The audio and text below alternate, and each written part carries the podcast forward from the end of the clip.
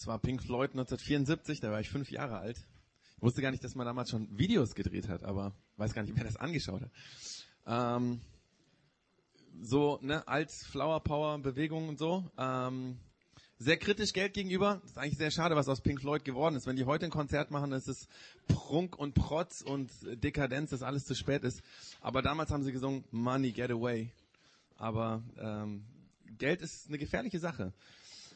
Es geht heute um Money, um Geld. Und ähm, da gibt es ja diese deutsche Redewendung, über Geld spricht man nicht. Ähm, es gibt dann auch die Abwandlung, über Geld spricht man nicht, man hat es. Ähm, aber das meine ich jetzt nicht, sondern über Geld spricht man nicht. Ähm, es ist in unserem Land so, dass man über Finanzen, vor allem die eigenen Finanzen, nur sehr ungerne redet. Ähm, ist irgendwie bei uns in der Kultur so. Es gibt noch andere Dinge, über die man nicht so redet. Zum Beispiel über den Glauben redet man in Deutschland nicht so. Ist Privatsache, deswegen redet man darüber nicht. Ist übrigens in anderen Ländern völlig anders. Ich war vor ein paar Jahren in Nordmalaysia. Ähm, das ist ganz direkt, ganz nah war das an der thailändischen Grenze, eine Region, wo nur ganz, ganz selten westliche Ausländer hinkommen. Die meisten Menschen dort haben noch nie mit einem Ausländer gesprochen. Viele Kinder haben noch nie einen Ausländer gesehen. Und wenn du dort ins Gespräch mit jemandem kommst, mit einem Einheimischen, ich habe dort zu Besuch auf eine Tasse Tee mit einer einheimischen Familie mich getroffen, dann ist die erste Frage, du bist Christ, oder? Das ist ganz anders. Bei uns schweigt man über sowas. Das ist eine muslimisch geprägte Region. Die erste Frage über Religion, über Glauben. Das ist ganz, ganz wichtig. Bei uns ist das anders. Bei uns spricht man nicht über Glauben. Man spricht übrigens auch nicht über Sex. Ähm, so bin ich aufgewachsen und ich habe den Eindruck, dass sich das bis heute eigentlich nicht geändert hat, trotz massiver Sexualisierung der Gesellschaft wissen zum Beispiel Eltern nicht, wie man vernünftig mit den Kindern über Sexualität redet. Die erste Person, die mit den Kindern sachlich über Sexualität redet, ist in der Regel der Lehrer oder die Lehrerin, vielleicht bei manchen auch schon die Erzieherin im Kindergarten. Ich finde das katastrophal, dass es so ist. Aber so ist es. Wir haben es nicht gelernt, wie man wertschätzend über dieses Thema redet. Unsere Eltern wussten das nicht und wir wissen es auch nicht. Aber es geht ja heute ums Geld. Also zurück zum Geld. Ähm, über Geld redet man, wie gesagt, ungern, weil Geld etwas Privates ist. Man lässt sich da nicht so gerne in die Karten schauen. Ich glaube, dass deswegen auch viele Menschen sich schwer tun mit Geld, Probleme mit Geld haben, weil sie niemanden haben, mit dem sie drüber reden könnten, ohne gleich Angst zu haben, das wird gegen sie ausgelegt oder man denkt schlecht über sie oder so. Es ist schwierig mit dem Geld. In der Bibel ist das übrigens anders. Die Texte in der Bibel reden immer wieder sehr offen über Geld. Da gibt es kein, keine Geheimniskrämerei zu dem Thema. Es gibt ganz viele Abschnitte in der Bibel, wo es um Reichtum geht oder über Habgier, über Armut. An manchen Stellen ähm, geht es ums Sparen. Und dann gibt es wieder viele, viele Stellen, wo es darum geht, freigiebig mit Geld, mit Besitz umzugehen. Und es ist interessant, es gibt in der Bibel zwei Extrempositionen zu dem Thema Geld. Und zwar auf der einen Seite ist das der Geiz, also geizig mit dem Geld umzugehen, Geiz, Habgier. Äh, dieses Wort, was da in der Bibel gebraucht wird, das kann man äh, im Deutschen als Geiz oder Habgier übersetzen. Hm, ich glaube, beides zusammen trifft das, was gemeint war. Und auf der anderen Seite, das andere Extrem, ist quasi der verschwenderische Umgang mit Geld. Und beides sieht die Bibel sehr problematisch, verurteilt es. Äh, und ich habe so intuitiv gedacht, als ich mich da so mit beschäftigt habe, eigentlich müsste doch der richtige Umgang mit Geld genau dazwischen liegen. Also nicht geizig, aber auch nicht verschwenderisch. Und dann habe ich mich mehr damit beschäftigt und habe gemerkt, dass ähm, es eigentlich in der Bibel, wenn man da so studiert über das Thema Geld, noch zwei andere Pole gibt, über die die Bibel redet. Und zwar ähm, auch so ein Gegensatz, auch so ein polarer Gegensatz. Und zwar auf der einen Seite das Sparen und auf der anderen Seite der freigebige Umgang mit Geld, Freigebigkeit.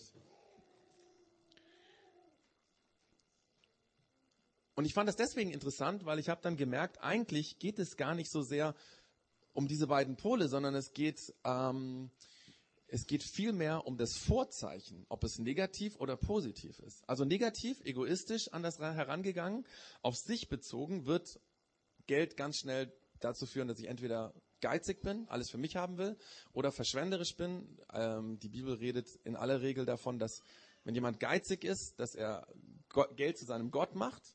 Und wenn er verschwenderisch damit umgeht, dann steht da drin, das ist ein Dummkopf. Ja, das ist also das Negative. Wenn ich aber positiv ans Geld herangehe oder positiv auf die Gemeinschaft bezogen, also nicht nur auf mich bezogen, ähm, mit Geld umgehe, dann wird aus diesen beiden Polen Sparsamkeit und Freigebigkeit. Und ähm, auch wenn das eine Spannung ist, gehört das zusammen, ähm, weil nur der Sparsame wird ganz schnell wieder geizig. Und ähm, von daher gehören diese beiden Pole bei dem guten Umgang von Geld zusammen. Und ich glaube, dass der Schlüssel zum richtigen Umgang mit dem Geld eigentlich das Herz ist. Ähm, in dem Buch der Sprüche im Alten Testament hat mal äh, der Salomo, damals König, Folgendes aufgeschrieben. Er hat geschrieben, wer Gott missachtet, schreckt selbst vor unrechtmäßigem Gewinn nicht zurück. Aber wer mit Gott lebt, ist freigebig. Von daher könnte man sagen, der richtige Umgang mit Geld resultiert aus der Beziehung zu Gott. Wobei das im Umkehrschluss nicht bedeutet, dass jemand, der nicht an Gott glaubt, automatisch einen unguten Umgang mit seinen Finanzen hat. Es gibt auf jeden Fall Menschen, die mit Gott überhaupt nichts zu tun haben wollen und trotzdem ähm, mit ihrem Geld sehr viel Gutes tun. Es gibt natürlich Atheisten, die soziale Einrichtungen gegründet haben, gar keine Frage. Aber wenn es um den Glauben geht, du kannst nicht eine gute Beziehung zu Gott und zu Jesus haben und weiterhin geizig, habgierig oder auch verschwenderisch sein. Also die Bibel ist an der Stelle sehr, sehr klar. Ich habe es eben schon gesagt, dass sie sagt, wenn es um Geiz geht, um Habgier, das ist Götzendienst, Abgötterei. Solche Worte kommen davor. Quasi Geld ist dein Gott und das bestimmt dein Leben. Und wenn du verschwenderisch bist, dann sagt es ganz klar, du bist ein Dummkopf, weil das Geld ist nicht dafür da, um es irgendwie einfach zu verschwenden. Aber wenn man anfängt mit Gott zu leben, wenn ich Jesus besser kennenlerne, wenn wir Gott lieben lernen, anfangen, dem Beispiel von Jesus zu folgen, dann wird das zwangsläufig den Umgang mit Geld auch betreffen. Die Frage ist jetzt natürlich, wozu ist denn jetzt eigentlich Geld da, beziehungsweise wie geht man mit Besitz, mit Geld ähm, denn richtig um? Zunächst mal, das haben wir wahrscheinlich alles in der Schule gelernt, zunächst einmal wurde Geld erfunden, um den Tauschhandel zu vereinfachen. Früher wurde man, wenn man äh, gearbeitet hat, mit Naturalien oder Besitzgütern bezahlt. Also Nahrungsmittel hat man bekommen oder Tiere oder vielleicht Ländereien, dass gesagt wurde, du arbeitest ein Jahr bei mir und dann kannst du diesen kleinen Acker bekommen. Ähm, und das ist natürlich auf die Dauer sehr, sehr anstrengend, weil wenn deine Arbeit zum Beispiel immer nur mit Weizen bezahlt wurde, dann konntest du einen Teil davon nutzen, um selber was zu essen.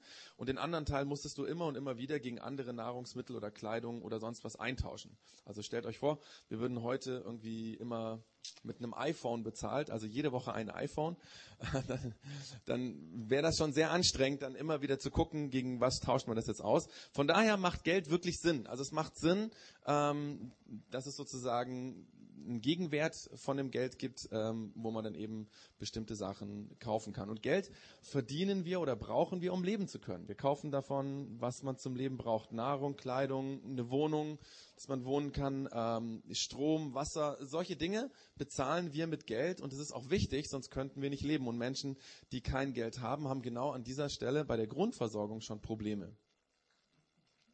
Und das, was übrig bleibt, jetzt kommt ja die spannende Frage, das, was übrig bleibt, wenn wir das, was in der Bibel steht, ernst nehmen, haben wir das um zur Verfügung, um Gutes zu tun, um anderen Menschen zu helfen. Man könnte sagen, um die Ziele Gottes in dieser Welt umzusetzen. Dafür ist das, was übrig bleibt. Man könnte im Grunde genommen sagen, Gott leiht uns unseren Besitz. Wir, kommen ihn, wir bekommen ihn bis zum Lebensende geliehen, weil dann müssen wir ihn so und so wieder loslassen und äh, abgeben. Wir bekommen ihn, um davon leben zu können und im Auftrag Gottes Gutes tun zu können.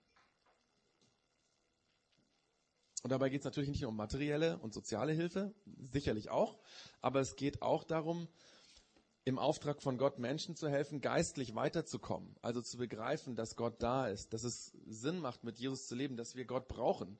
Ähm, Menschen zu helfen, Jesus besser kennenzulernen, das gehört auch dazu. Und dazu hat Gott uns unter anderem Geld gegeben, damit wir genau das in unserer Welt verwirklichen können, weil das kostet Geld. Allein eine Bibel zu drucken kostet Geld. Ähm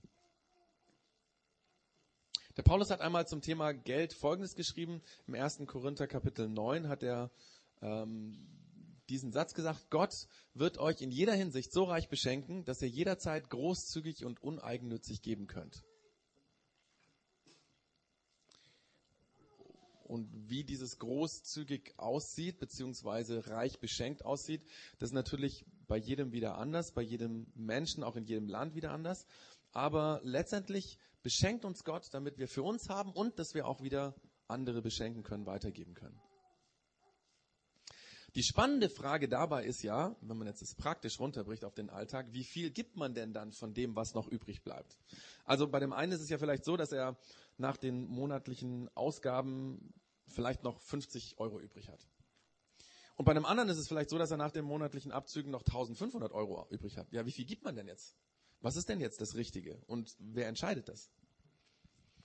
Zu dem Thema wird von Jesus eine Begebenheit berichtet im Neuen Testament. Und zwar war Jesus mit seinen Schülern beim Tempel und da gab es den sogenannten Gotteskasten. Das war so ähm, ein Kasten, ein Opferkasten, wo man damals seine Spende reingeworfen hat. Leute sind da vorbeigegangen und haben dort Geld gegeben, Geld gespendet ähm, für den Tempel, für Gottes Sache sozusagen.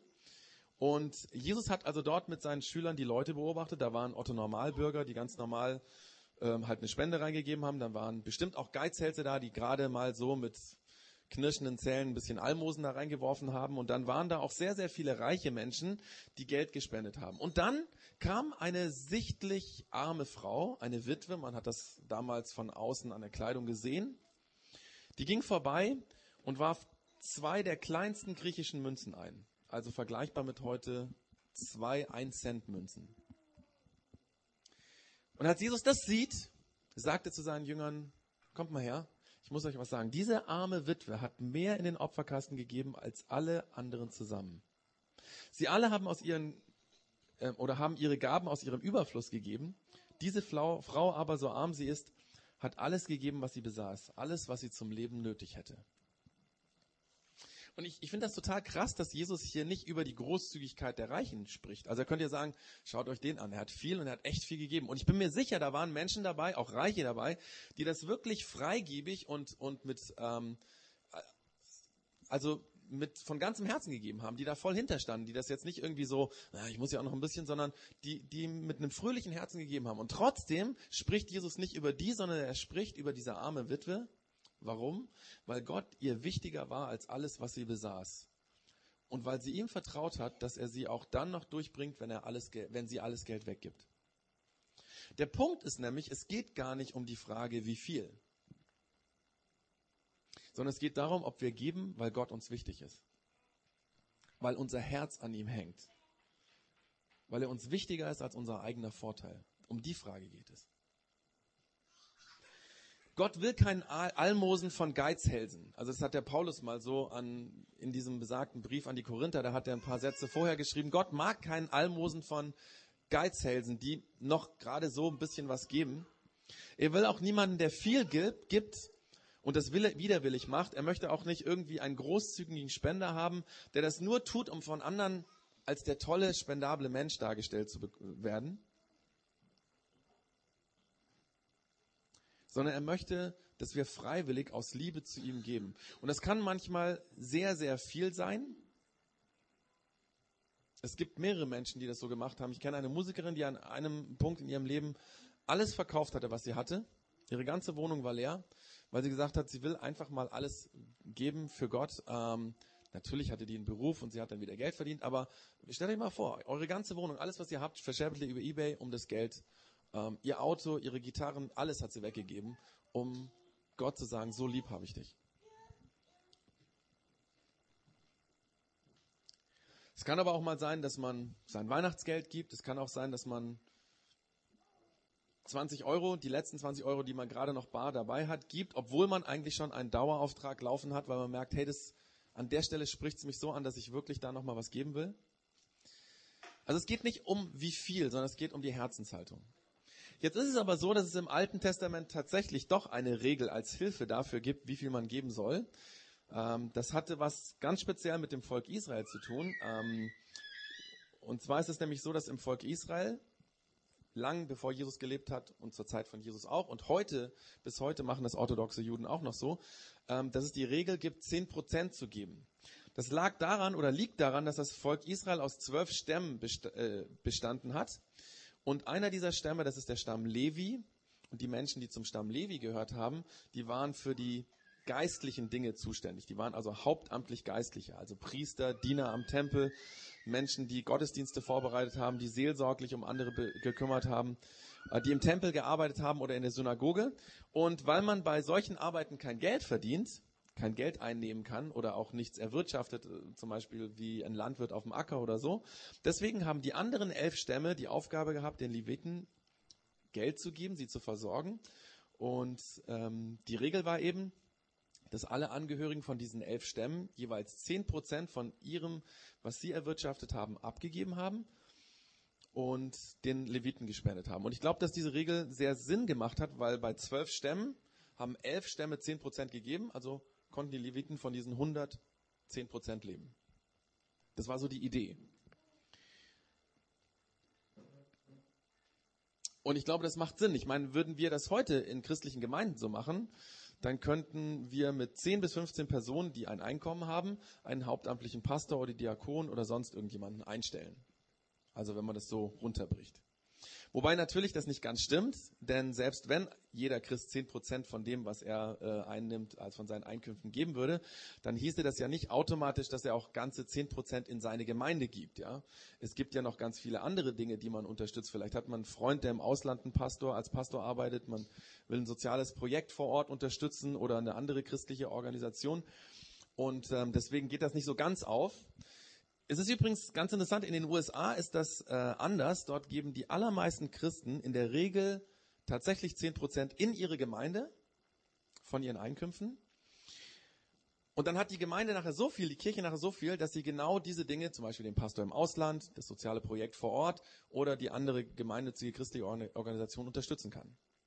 Ähm, bei uns in Deutschland ist das anders. Bei uns funktioniert das viel individualistischer. Jeder regelt das für sich selbst.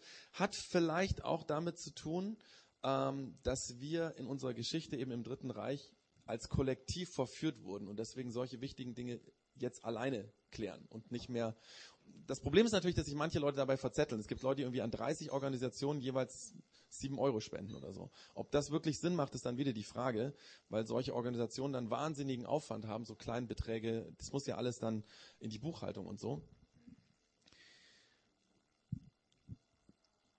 Aber letztendlich geht es ja auch gar nicht um 10 Prozent. Es geht auch nicht um 5 Prozent hierhin und 5 Prozent da oder zweieinhalb Prozent da, zweieinhalb Prozent da, zweieinhalb Prozent, sondern es geht um das Herzen. Was gibst du von Herzen? Und das ist eine ganz, ganz persönliche Frage. Frag dich mal, was gibst du für Gott? Und was davon gibst du wirklich von Herzen aus Überzeugung, freiwillig?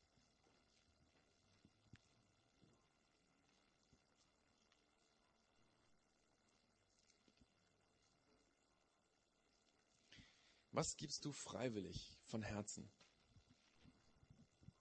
Weil von dem, was wir alle zusammen freiwillig geben, lebt zum Beispiel das Projekt X zumindest was die Finanzen angeht. Und jede andere Gemeinde, die sich durch Spenden finanzieren muss. Und ich habe mir gedacht, weil es im Alten Testament so eine hilfreiche Regel für die Juden damals gab, habe ich mir gedacht, könnten wir doch für uns im Projekt X auch eine hilfreiche Regel einstellen, äh, aufstellen. Ähm, ich glaube, die ist ganz einfach und diese Regel ist geht überhaupt nicht darum, irgendjemanden unter Druck zu setzen, sondern nur, dass man sich da mal so eine finanzielle Größe vorstellen kann. Unser Kassierer hat für das kommende Jahr, also für 2012, ein Budget aufgestellt und darin steht, ähm, dass in 2012 wir monatlich circa 5000 Euro brauchen, um ähm, leben zu können. Dazu, das ist jetzt ein bisschen unangenehm für mich, muss ich sagen, der größte Teil davon ist mein Gehalt. Ähm, das hört sich sehr viel an. Das liegt nun mal daran, dass unser Staat sehr viel an sozialen Abgaben und Steuern eben einbehält. Und ähm, wir uns überlegt haben, wir als Familie sollten möglichst vom Lebensstandard das Niveau haben, was die Leute hier im Projekt X auch haben. Also wenn ich zum Beispiel in Hamburg in der Hafen City, ich weiß nicht, kennt das jemand? So ein ganz neues, hipper Stadtteil. Wenn ich da wohnen würde, äh, dann müsste ich bestimmt nochmal 2000 Euro mehr verdienen, weil ich könnte da gar nicht die Miete bezahlen. Und es gibt auch Gemeinden, die das tatsächlich machen. Ich kenne Kollegen in München, die wesentlich mehr verdienen als ich, weil es geht nicht anders, in München zu leben. Und die Menschen unter den, also zumindest den Menschen, mit denen er dort arbeitet, ähm, er soll auch, sag ich mal, auf einem ähnlichen Niveau leben können. Also 5000 Euro, ähm, der Rest, der jetzt nicht für mein Gehalt ist, geht dann für die Miete oder für technisches Equipment, was wir brauchen und so weiter. Und jetzt sind wir ungefähr 60 Personen, die zum Projekt X gehören. Das sind äh, die Personen, die in eine Homezone gehen und oder mitarbeiten, also circa 60 Personen. Und die Regel, die man damit aufstellen kann, heißt ganz einfach 5000 durch 60. Ich rechne das jetzt nicht vor, das kann man sich äh, im Kopf irgendwie ausrechnen oder mit seinem Handy oder so.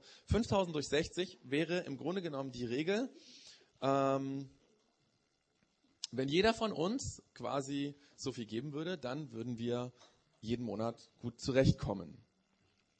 Und ich weiß, dass es für manche Leute im Projekt X, auch für mich übrigens, das, was da rauskommt, weniger als 10% sind. Ich weiß aber auch, dass es Leute im Projekt X gibt, für die wäre das viel mehr als 10%. Und äh, merkt ihr wieder, es geht nicht darum, ich will nicht sagen, ihr müsst so viel gehen. Es geht mir nur um eine Vorstellung, weil wenn man zum Beispiel aus einem landeskirchlichen Setting kommt und denkt, ach ja, meine Kirchensteuer wird ja reichen, die 25 Euro werden in aller Regel nicht reichen, damit können wir nicht leben. Ähm, aber wie gesagt, bei dieser Rechnung geht es auch nicht darum, das Gefühl irgendwie zu bekommen, ich gebe zu wenig oder so, sondern einfach mehr zu wissen, wie viel brauchen wir als Community. Und dann geht es darum, dass jeder ganz persönlich sich fragt und nicht nur sich, sondern Gott fragt, Gott, was möchtest du, dass ich eingebe, was ich geben soll? Wie viel kann ich geben und wie viel soll ich geben? Und dann natürlich auch die Frage, und die ist berechtigt, wie viel soll ich denn ins Projekt X geben und wie viel soll ich an andere äh, Projekte geben, Dinge, die mir wichtig sind. Und ich glaube, Gott wird uns da manchmal sehr herausfordern. Ich bin mir sicher, dass Gott manchen Menschen sagt, pass auf, 10 Prozent, du kannst 20 geben und ich möchte auch, dass du 20 gibst. Aber das ist eine individuelle Sache zwischen diesem Menschen und Gott. Und dann wird es wieder andere geben, wo Gott sagt, du mach dir keinen Stress, du kannst gerade so dein Studium finanzieren, ähm, schau, dass du immer wieder guckst, wie viel kannst du geben und das gib und es ist okay. Das gilt Ganz genauso für mich, für uns als Familie. Auch wir müssen uns überlegen, wie viel geben wir. Und wir geben auch einen Großteil, eigentlich den größten Teil ins Projekt X. Und wir haben auch Freunde, die wir unterstützen, andere Projekte, die wir unterstützen. Geben heißt manchmal verzichten, dass man zum Beispiel sagt, ich schaffe mir jetzt doch ein billigeres Auto an, weil ich weiß, ich kann das Geld auch gut geben äh, für ein Projekt, die es dringend brauchen. Oder dass ich sage, ich kaufe mir eben nicht das teure Handy, sondern billigeres, wo der monatliche Vertrag billiger ist und das diese Differenz dazwischen, die spende ich jeden Monat noch zusätzlich. Oder bei uns zum Beispiel ein Beispiel, wir waren vor äh, Weihnachten bei Freunden und ähm, die haben uns erzählt, dass sie sehr dringend ein Auto eigentlich brauchen könnten, aber das Geld zurzeit nicht haben, sich ein Auto zu kaufen.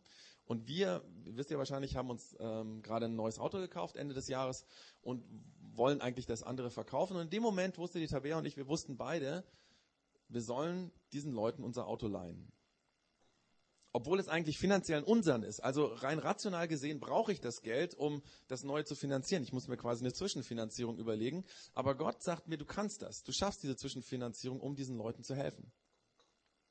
Und das ist eine Herausforderung. Als ich diese Predigt geschrieben habe, habe ich mich daran erinnert, ich muss die noch anrufen, habe sie gleich angerufen, habe das festgemacht. Ähm, sowas vergisst man natürlich auch sehr schnell und sehr einfach.